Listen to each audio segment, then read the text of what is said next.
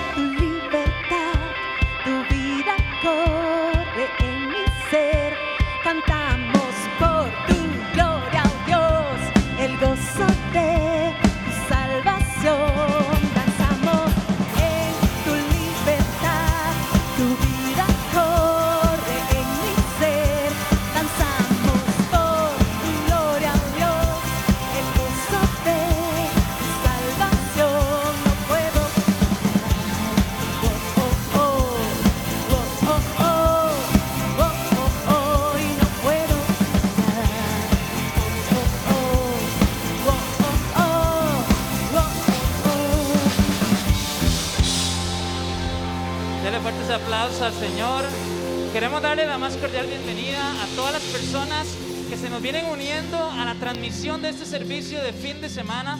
Para nosotros es una gran bendición que puedas estar con nosotros ahí donde estás, en tu casa y con todas estas personas que tenemos la gran bendición de estar por acá de manera presencial. Queremos recordarte que ya estamos de manera presencial los martes y los sábados y de ser posible los domingos también, depende de todas las personas que se quieran inscribir. Así que si vos querés, como todas estas personas que están acá nosotros hoy, acompañarnos, puedes llamar de lunes a viernes de 9 de la mañana a 5 de la tarde para tener tu espacio acá en este servicio. Y todos los pastores en este momento también estamos para servirte ahí en tu casa, que estoy seguro que la libertad que sentimos todos aquí también la estás sintiendo ahí en tu hogar. Voy a pedir a todos que puedan levantar sus manos que puedan cerrar sus ojos por un momento, que en este momento puedan venir delante de la presencia de Dios y todos los que están en sus hogares, que cierren sus ojos también, que busquen un lugar cómodo en su casa para poder adorar el nombre de Dios, que en este momento comiencen a expresarle a Él con todo su corazón, con palabras, lo que hay en lo profundo de su ser, porque venimos a rendirnos delante de su presencia.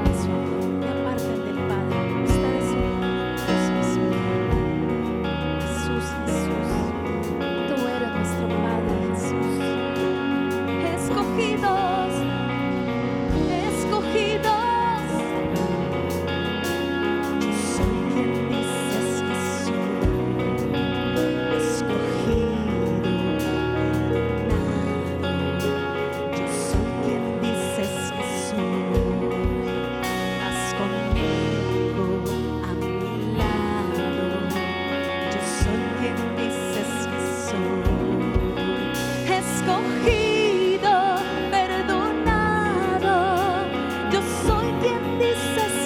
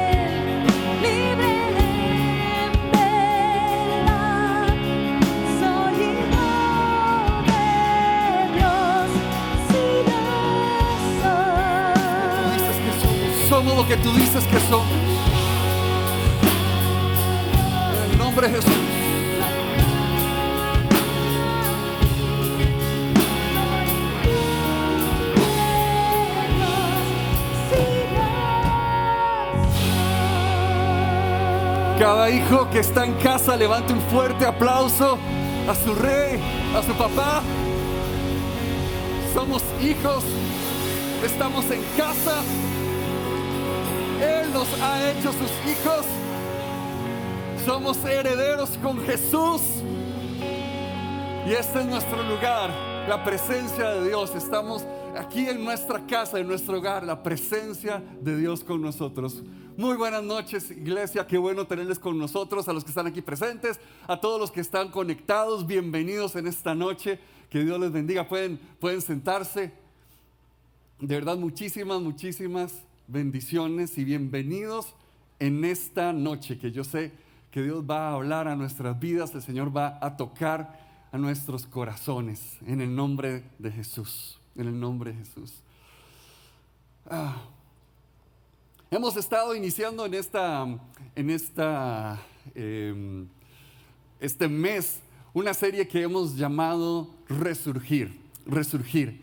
Porque creo que Dios nos está llamando a levantarnos una vez más, a levantarnos de nuevo. Y de esa manera, eh, yo creo que hay un espíritu moviéndose en, en este lugar, hay un espíritu moviéndose en cada casa y en cada hogar. El espíritu de Dios está trayendo vida, está levantando. El espíritu Dios, de Dios está haciendo cosas nuevas en el nombre de Jesús. Así que tengamos toda esa fe, toda esa esperanza y todas esas ganas de recibir todo lo que Él tiene para nosotros. De verdad que sí, de verdad que sí. En Segunda de Reyes, vamos a estar aprendiendo el día de hoy. Segunda de Reyes, el capítulo 13. Encontramos la historia eh, que hemos escuchado varias veces acerca de la muerte de un gran profeta. Segunda de Reyes capítulo 13, el versículo 20. Dice así. Después de esto, Eliseo murió y fue sepultado. Cada año bandas de guerrilleros moabitas invadían el país. En cierta ocasión, unos israelitas iban a enterrar a un muerto, pero de pronto vieron esas bandas y echaron el cadáver en la tumba de Eliseo. Cuando el cadáver tocó los huesos de Eliseo, el hombre recobró la vida y se puso de pie. Y se puso de pie. Ah. Hay momentos que son difíciles de manejar. Hay momentos que son muy duros de manejar. Hay momentos que, que nosotros no sabemos cómo reaccionar a ellos por las cosas que, que pueden estar pasando. Y definitivamente yo creo que este es uno de esos momentos. Definitivamente este es uno de esos momentos en los cuales no estamos seguros de, de qué manera reaccionar a veces o, o, qué esperar de lo que pueda venir, qué esperar de lo que, de lo que pueda suceder en, en, en los próximos eh, años, meses y hasta días, ¿verdad? Ha sido un tiempo de expectativa, un tiempo de incertidumbre. Y a veces esos momentos son muy difíciles. Y este es un momento, el que nos encontramos en este pasaje es un momento así. De hecho, nos encontramos con la vida de Eliseo, el, gran, el, que era eh, discípulo del gran profeta Elías. Y, y, este pasaje, yo casi siempre que, que lo he escuchado hablar acerca de este pasaje, lo escucho con cierta desilusión. Porque, porque pareciera entonces como que el final de la historia de este gran hombre de Dios nos desilusiona. Pareciera que el final de, de la historia de este, gran, de, de, de, este gran profeta de repente nos, no, nos, nos, golpea con cierta desilusión. No era, no era lo que esperábamos. Esperábamos de Eliseo un final más espectacular, seamos honestos, ¿verdad? O sea, Elías, el maestro de, de este señor, de este profeta, dice la Biblia que bajó un carro de fuego del cielo y lo agarró y se lo llevó como un torbellino. Eso es, eso es irse con estilo, ¿verdad? Es, es, eso es irse así, con, tener su toque, ¿verdad? Para hacer las cosas. Que, que, cuando ya está a punto de partir con el Señor, lo que venga sea un carro de fuego y lo, lo levante en un torbellino. Y no podía pasar algo así más chido. No, en serio, y nada más. Y, y solo eso. De hecho, de hecho sí es cierta como, como, no sé, tristeza, por decirlo así, en este pasaje, porque se nos está marcando el final de una era. Y es un amargo final. Es el final de una era porque eh, todo primero y segunda de Reyes, esto es el libro que estamos leyendo en esta noche, nos narra la historia desde el gran rey Salomón, ¿verdad? Que fue esa época dorada. Y, empieza a narrar la historia de grandes, de, de grandes sucesos y, grandes cosas que pasaron en el pueblo de Dios hasta que llega a un final súper triste en el cual el pueblo de Dios es invadido eh, Jerusalén, ¿verdad? Es atacada, es destruida y son llevados al exilio. Primera y segunda de Reyes narra toda esa historia. Y aquí cuando, cuando, cuando muere este profeta es como que estamos llegando al final de una era de grandes profetas. A partir de, de, este, de, este, pasaje ya no nos vamos a encontrar esos, esos profetas de verdad como los de antes, ¿verdad? Esos que, que abrían el mar, esos sí eran profetas. Esos que, que, multiplicaban el aceite, no, esos sí eran profetas. Esos, esos profetas de verdad que, levantaban muertos. No, esos sí eran profetas. A partir de ahí ya, ya no encontramos ese, ese tipo de figuras, ¿verdad? Tan, tan, tan poderosas y tan grandes. Es el final de una época que poco a poco está apuntando a un momento de exilio del pueblo de Dios, cuando van a ser arrancados de su tierra, arrancados de la promesa que una vez se les había hecho arrancados de, de, la promesa que una vez Dios les había dado. Van a ser arrancados de ahí y llevados en vergüenza y llevados en derrota afuera. Nadie quiere llegar a esos momentos. Nadie quiere llegar a esos puntos.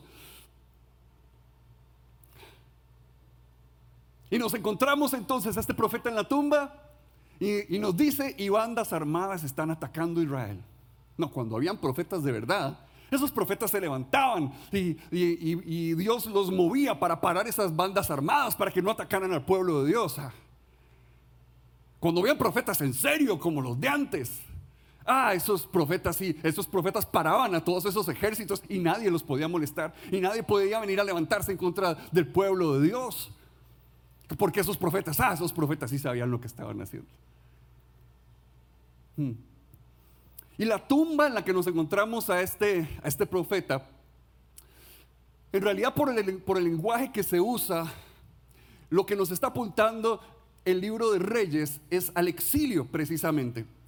En, en varios lugares de la Biblia encontramos que ese momento de exilio, cuando son arrancados de la promesa de Dios, cuando son llevados en, esa derrota y en esa vergüenza, eh, cuando pasan por un momento como ese, se compara a estar en una tumba, se compara a morir. Y de hecho, cuando se habla de que van a ser llevados al exilio, se, se, dice que van a ser lanzados y se usa el mismo verbo que se usa para el cuerpo de este hombre que murió. Cuando dice que lo lanzaron a la tumba, Reyes usa ese mismo verbo para hablar de cuando Israel es lanzado al exilio. Así que aquí lo que nos estamos encontrando es, es una historia que, que, tiene un, un, un alcance más amplio tal vez de lo, que, de lo que estamos acostumbrados a escuchar. Es un alcance más amplio de lo que, de lo que tal vez a veces oímos. Es, algo que nos está narrando un momento que está viviendo el pueblo de Israel. Se está como anunciando el pueblo de Israel va a ser lanzado a la tumba. Van a tener un momento de muerte, van a tener un momento difícil, van a, tener, van a llegar ese momento de exilio y esos son los momentos en los que nadie quiere llegar. Ese momento en el cual, en el cual ¿verdad? Estaban, estaba la gente enterrando a este, a este hombre vieron venir esas bandas armadas y dijeron, bueno, no se puede morir más, ¿verdad? Tírelo, ¿verdad? A como aterrice, a como caiga y salvémonos nosotros. Ya, ya peor no puede, no puede estar, ¿verdad? Así que salvémonos nosotros y, que, él, que el Dios lo acompañe, ¿verdad? Y simplemente lo lanzaron, lo tiraron. ¿Por qué? Porque ya, ya, ya, ya había muerto, ya no había nada que hacer por él. Así que simplemente lo lanzaron. Y, ese, y eso es lo que está viviendo Israel como nación. Están llegando un momento en el cual es como que se sintiera que no se puede hacer nada por ellos. Llegan a ese momento de muerte, llegan a ese momento de tumba. Y esos son los momentos a los que a ninguno de nosotros nos gusta. Esos son los momentos en los que ninguno de nosotros quisiéramos pasar. Llegar a, tener momentos como estos. Y por eso se siente cierta nostalgia. Se siente cierta nostalgia cuando se habla de que, enterraron a este profeta. Por eso, cuando lo leo, yo no sé, eh, yo me acuerdo de esas palabras, ¿se acuerdan de un hombre eh, que, narra la Biblia que se llamaba Gedeón? Y se le apareció un ángel y le dijo, hey, te voy a usar y vas a traer libertad al pueblo de Israel, vas a traer libertad al pueblo de Dios. Y este hombre lo que respondió es, bueno, si el Señor está con nosotros, ¿por qué nos pasa esto? ¿Y dónde están los grandes milagros que nos contaban que Él hacía? ¿Se ha sentido usted en un momento como ese? Bueno, si Dios está con nosotros, ¿por qué me está pasando esto? ¿Has llegado en algún momento a sentirte de esa manera, como con esa nostalgia? ¿Y dónde están las maravillas que yo veía antes de Dios? ¿Dónde están las maravillas y los milagros que yo estoy acostumbrado, que, que yo había escuchado que Dios puede hacer? ¿Dónde están esos milagros? ¿Dónde está ese Dios? Bueno, usted no es el único que ha pensado así. Si usted ha dicho esas palabras, usted no es el único que ha pensado de esa manera. ¿Dónde está? ¿Dónde está ese Dios? Y, por eso cuando leemos este pasaje usualmente es como con esa nostalgia de ¿y dónde están esos grandes profetas de antes? ¿Dónde están esos, esos, esos, esos grandes eh, líderes y gente usada por Dios como antes? ¿Sabe algo? Yo creo que las, las épocas doradas eh, esos, momentos que nosotros añoramos y que decimos, uy, todo era tan bueno, uy, todo era tan cargo, y todo era tan diferente, uy, así era muy, así era de verdad, así, así sí, este, las cosas eran distintas, de verdad que las cosas eran diferentes en ese entonces. Eso suele marcar más bien como el final de, de una era. Yo creo que más bien cuando nos encontramos momentos así en la historia es porque estamos llegando al final como de temporadas. Porque yo le voy a decir algo, yo creo que, Dios trabaja por temporadas. Yo creo que Dios en nuestra vida, y creo que, de alguna manera también en la, historia, Dios va trabajando por temporadas. Y una forma como muy sencilla para, para verlo es que, es que podemos verlo como que hay un tiempo, hay una temporada en la cual nosotros sembramos y hay otra temporada en la cual nosotros cosechamos. Ambas son de Dios y Dios es bueno en ambas y Dios es fiel en ambas, pero, pero ambas tienen sus cosas y son diferentes y son duras a su manera. Lo que pasa es que el momento de cosecha, cuando uno está cosechando éxitos, cuando uno está cosechando logros, cuando uno está cosechando esas cosas, eh, eh, eh, lo animan mucho a uno. verse con la, con la canasta llena de todo lo que yo he estado logrando y lo que he estado cosechando, de lo que he sembrado por muchos años. Entonces yo digo, wow, qué increíble, qué bueno esto. Y lo veo entonces como la época dorada. Y de repente entonces cuando viene, se acaba esa temporada y viene la próxima temporada de sembrar. Entonces yo siento que hay mucha gente que lo que hace es volver a ver atrás y decía, esos sí eran tiempos. Oh, ahí Dios sí se movía. Uy, ahí Dios, ahí, ahí Dios sí, sí, hacía las cosas que, que, de verdad este, valían la pena. Y no entendemos que Dios siempre es fiel. Dios siempre hace milagros. Dios siempre se mueve, pero en cada temporada lo hace de manera diferente. Lo que pasa es que nosotros somos, somos una sociedad adicta a recoger los frutos. Y no nos gustan las temporadas de sembrar. No nos gustan las temporadas en las cuales tenemos que, tenemos que estar ahí de, hincados, ¿verdad? Casi de cuatro patas, eh, peleándonos con la tierra, tratando de, de meter esa semilla y sentándonos a esperar para que dé ese fruto. No, a nosotros lo que nos gusta es nada más venir y recoger y sentarnos a comer. Y yo siento que muchas personas eso es lo que ven como la época dorada. Eso es lo que ven como los mejores tiempos. Cuando en realidad todo tiempo es bueno cuando estamos de la mano de Dios.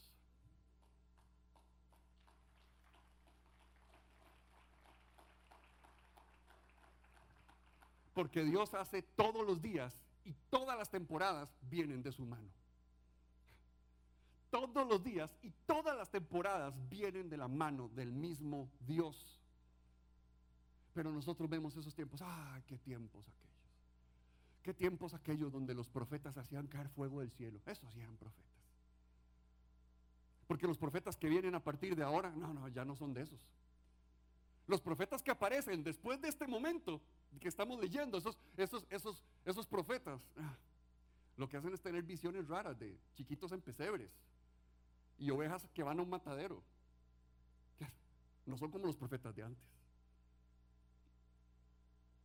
No son como los profetas de antes cuando los profetas que se estaban levantando a partir de ese momento estaban anunciando a Cristo el Salvador del mundo. Dios se mueve diferente en diferentes temporadas, pero nosotros juzgamos las cosas dependiendo de lo que podemos ver y tocar. Nosotros juzgamos las cosas dependiendo de cómo nos sentimos o de lo que nosotros creemos que podemos recoger. Yo creo que definitivamente estamos entrando en un tiempo en el cual es una época de siembra. Es una época de trabajo, pero eso no significa que Dios ha dejado de ser fiel y eso no significa que Dios ha dejado de hacer milagros y eso no significa que Dios nos ha olvidado. Significa que es la temporada que nos ha tocado vivir y la tenemos que vivir con fidelidad. Porque de nuevo vivimos en un mundo que está adicto solamente a ver esos resultados inmediatos, esos resultados que vienen de un día para otro. Eso es lo que nos gusta. Eso es lo que nos mueve, porque eso es lo que nos emociona. Déjeme decirle algo, yo creo que nosotros, bueno, definitivamente no escogemos en qué época nos toca vivir. Nadie, ninguno de nosotros escogió, mira, yo quiero vivir este, de, manera que mi vida calce con la pandemia.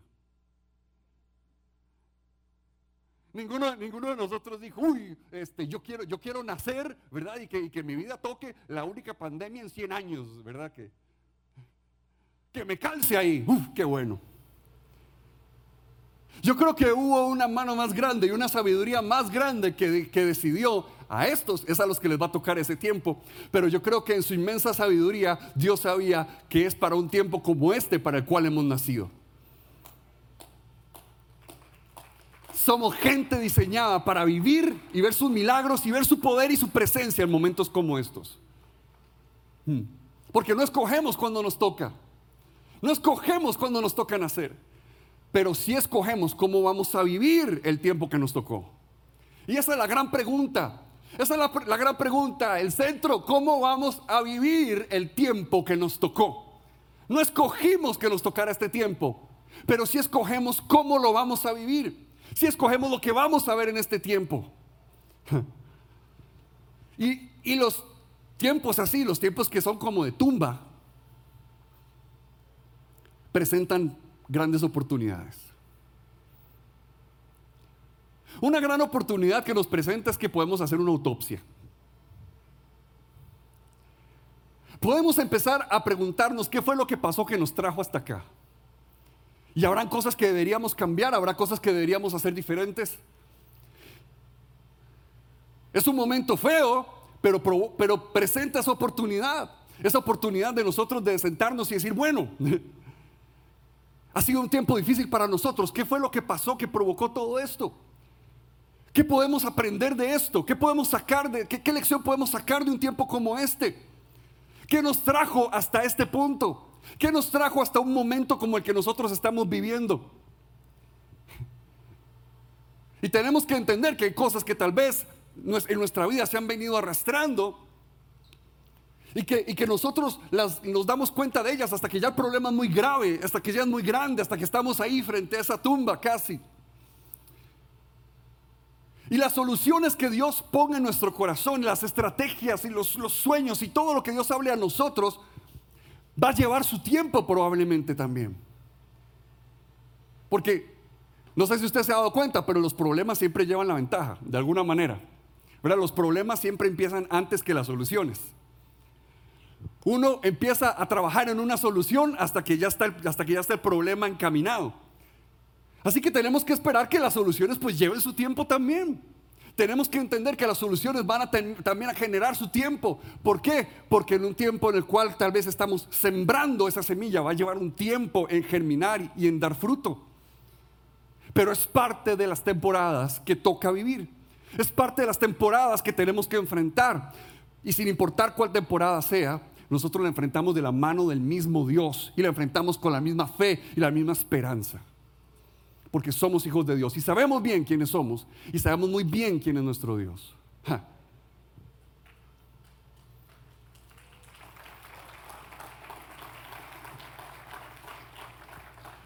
Hay, un término, hay un término que, usan en economía que, se llama destrucción creativa. Y lo que habla es de cómo, de cómo eh, ¿verdad? El, mundo, capitalista destruye cosas para crear otras nuevas y está constantemente haciendo eso. Pero obviamente se, presenta de una manera, eh, eh, pues sí, destructiva, ¿verdad? En, la cual el, que, el que murió, el que fue destruido es el que perdió, ¿verdad? Es como, como, sí, sí, fue el que no sobrevivió y salado, el pobrecito. Pero yo creo que de alguna manera, en nuestro caminar con Dios, nosotros tenemos que entender que, de alguna manera Dios, Dios trabaja así. Muchas veces eh, eh, en, nuestra vida Dios termina cosas, Dios cierra capítulos, Dios nos pone en momentos de tumba porque está haciendo algo nuevo. Dios nos pone en momentos en los cuales estamos como como en esa tumba, en ese momento tan duro y tan difícil, porque Dios quiere hacer algo nuevo. Y primero, primero hay que pasar este, tiempos como esos. ¿O no dijo Jesús que los discípulos de Él son aquellos que tomamos nuestra cruz y le seguimos? Si la cruz significa muerte, si la cruz significa morir a nosotros mismos. Hay momentos en los cuales Dios, Dios presenta ese tiempo, esos, esos momentos en los cuales, uy, hay cosas de nosotros que están muriendo y son feos y son momentos que no nos gusta. Son momentos tan duros, son momentos que nos asustan. Son momentos en los cuales tal vez nos sentimos hasta desanimados, pero Dios está haciendo un nuevo milagro que tal vez no nos hemos percatado, que tal vez no nos hemos dado cuenta, porque estamos tan encerrados en lo que nos está pasando. Hmm. Hay momentos en los cuales tenemos que ver que, que en nuestra fe gana el que muere, gana el que toma su cruz y sigue a Jesús. Y hay momentos en los cuales vamos a llegar a tiempos como esos, vamos a llegar a momentos como ese. Pero son momentos en los cuales hay promesas vivas de Dios, aun si estamos frente a la tumba. Hay promesas vivas de Dios para sus hijos y para su pueblo, aun si estamos frente a la tumba. Esas promesas de Dios unen nuestra historia, lo que hemos pasado y lo que va a venir para nosotros. Todo cobra sentido en las promesas del Señor. Nosotros no lo vemos, nosotros no lo conectamos a veces. Pero nuestra historia, nuestro pasado, presente y futuro tienen una armonía, tienen un hilo conductor que son las promesas de Dios, porque somos sus hijos y Él nos sostiene. Y Él nos lleva de acuerdo a sus propósitos. ¿Verdad que sí? Hmm. ¿Sabe qué significa Eliseo? Eliseo significa Dios es salvación. Dios es salvación. Y el que Dios sea salvación implica que hay momentos en los cuales cosas que estaban muertas son descartados, lanzados a la tumba. Pero cuando entran en contacto con el hecho de que Dios es salvación, hay nueva vida. A veces leemos ese, pasaje como con un sentido de derrota. Ah, el profeta, sus huesos quedaron en la tumba. Ah, Dios no se los llevó. Pero ese profeta estaba anunciando algo. Estaba anunciando que aunque Israel pasara el peor momento de su historia y se sintieran que estaban siendo lanzados a la tumba, podían confiar en la promesa de que su Dios es salvación. Y aunque fuera el momento de mayor vergüenza, aunque fuera el momento de mayor derrota, aunque fuera el momento más duro y más difícil que ellos habían pasado, había una promesa que hasta en la tumba, hasta que de la tumba los iba a sacar. Dios es salvación y por lo tanto hay nueva vida en Él. Hay nuevos comienzos en Él. Hay un nuevo mañana en Él porque Dios es salvación.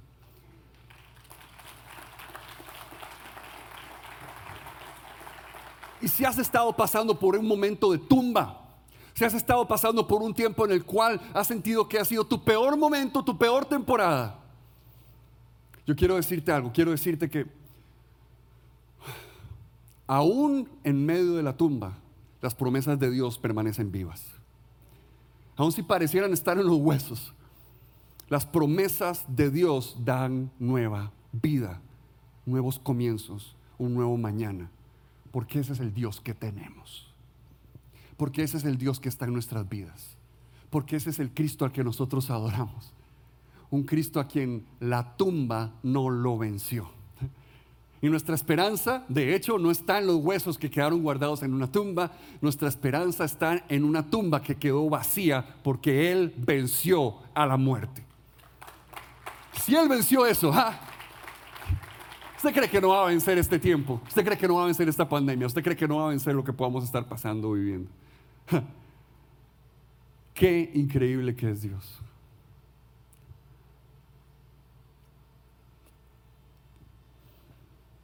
Si nuestra esperanza está puesta en Dios, no importa el momento que estemos enfrentando, Dios nos va a sacar adelante.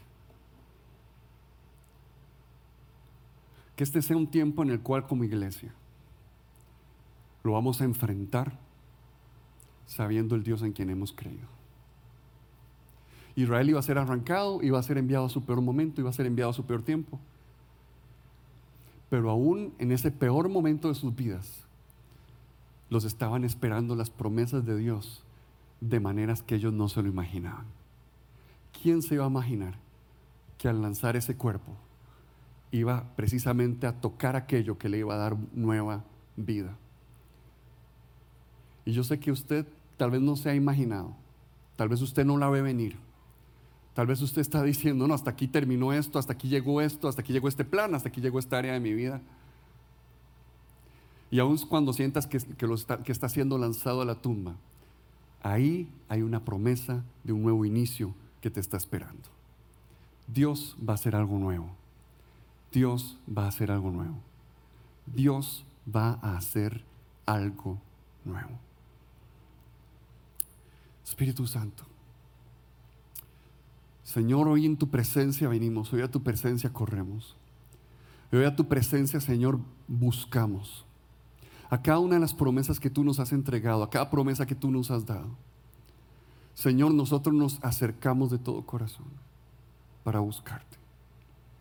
Señor, corremos a tus promesas y corremos a tus propósitos. Señor, tal vez hay personas aquí que se han sentido momentos así, en esos momentos como de tumba, en esos momentos de muerte, en esos momentos que parecen un final amargo, que parecen un final decepcionante. Personas que se encuentran en tiempos que parecen un final, Señor, ah, que era totalmente inesperado. No es un tiempo como los de antes. No pasó lo que yo pensaba que iba a pasar o como yo creía que Dios iba a mover. Señor, en el nombre de Jesús, en el nombre de Jesús, tu Espíritu Santo viene a sembrar ahora las semillas de fe y de nueva vida en cada corazón, en cada vida, en el nombre de Jesús.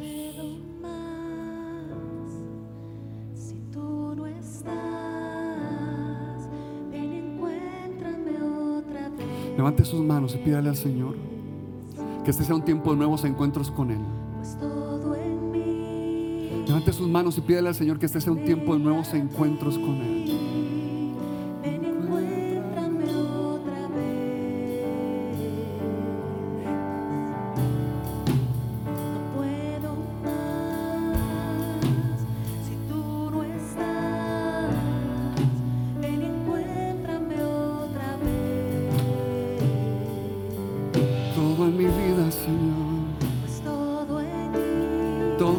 Corazón te está buscando. Encuéntrame otra vez. Encuéntrame, Señor.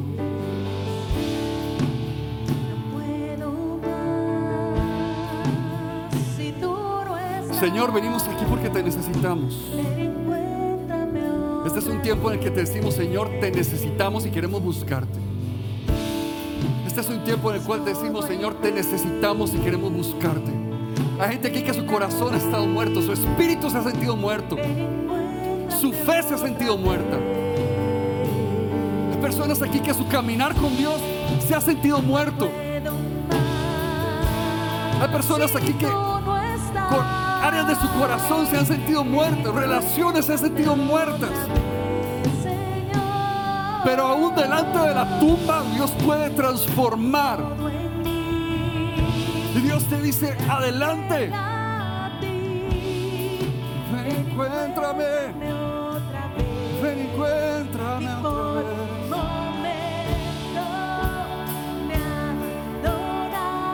No te habías dado cuenta, pero aún en medio de la tumba el Señor estaba. No te habías percatado que fue lo que le pasó a los discípulos de Jesús.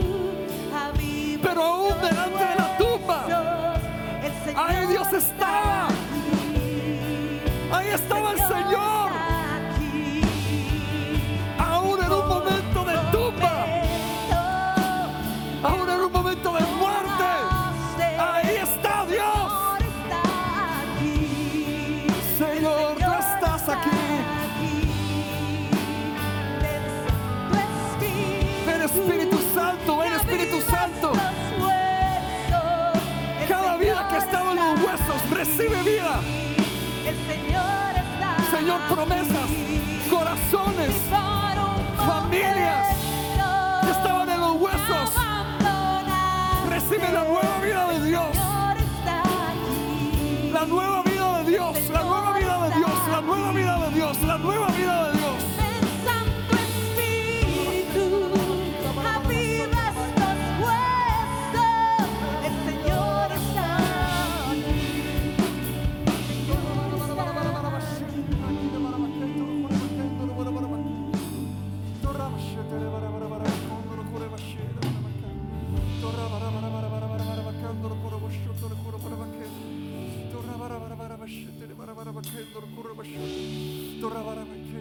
En el nombre de Jesús, en el nombre de Jesús, viene un resurgir para tu vida. Viene un levantarte de nuevo. En el nombre de Jesús, viene un levantarte de nuevo. Viene un levantarte de nuevo. Viene un levantarte de nuevo. Viene un resurgir en el nombre de Jesús. En el nombre de Jesús. Le hablamos a toda, a toda muerte que ha estado tomando corazones. A la muerte que ha querido tomar vidas. A la muerte que ha querido tomar relaciones. En el nombre de Jesús. Al luto que ha querido sembrarse en corazones. En el nombre de Jesús. En el nombre de Jesús. En el nombre de Jesús. Señor, nosotros somos esos discípulos tuyos. Esos que sabemos que aún en la tumba nos esperan promesas. Que aún en la tumba, Señor, las cosas apenas empiezan. Que aún en la tumba hay grandes victorias esperándonos. Señor, ¿y por qué vamos a vivir con miedo este tiempo? ¿Por qué vamos a vivir con miedo por la incertidumbre? ¿Por qué vamos a vivir con miedo, Señor, por lo que está pasando? Señor, tú nos encuentras una vez más. Tú nos levantas una vez más. ¿Por qué vamos a vivir con miedo este tiempo? En el nombre de Jesús. En el nombre de Jesús. esas, esas cadenas de temor, de tristeza que, que, que han estado ahogándote.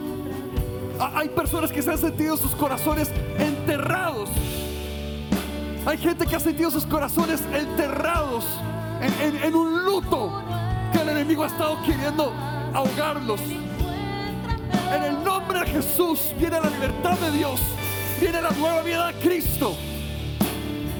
En el nombre de Jesús, en un momento como este, en un momento difícil y duro, hay una promesa que te está esperando. Lugar menos pensado, de la manera menos pensada, de la manera que menos lo estabas esperando tal vez. Hay una promesa de Dios que te está esperando. Ven, Señor. Yo declaro, Señor, que hay hijos que empiezan a ser encontrados. Hay ovejas que empiezan a ser encontradas.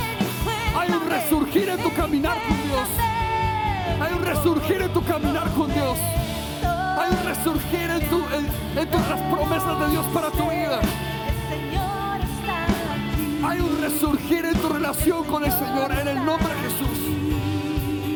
Espíritu de Dios, ven, ven, ven, ven, ven, ven. Satura corazones, trae vida donde, donde la muerte ha querido tomar el lugar. Trae vida, Señor, donde la muerte ha querido apoderarse en el nombre de Jesús. Declara, nunca me has abandonado, nunca me dejaste. El Señor estaba aquí y yo no lo esperaba en una tumba. Yo no esperaba encontrar la vida en el lugar de la muerte. Yo no esperaba encontrar promesas en el lugar de los finales. Yo no esperaba un inicio en el lugar donde todo debería acabarse. Yo no esperaba algo nuevo en el lugar donde todo debería terminar. El Señor está aquí. Señor, cada persona que está aquí presente, cada persona que está en sus casas, declaramos en el nombre de Jesús promesas nuevas de Dios. Declaramos en el nombre de Jesús un mover nuevo de Dios. Declaramos en el nombre de Jesús la vida de Dios, trayendo sanidad donde hay enfermedad, trayendo restauración, Señor, donde ha habido división, trayendo libertad donde ha habido ataduras, despertando promesas en lugares de, de tumba, de muerte. En el nombre de Jesús, en el nombre de Jesús, nueva vida, nueva vida, nueva vida de Dios, nueva vida de Dios.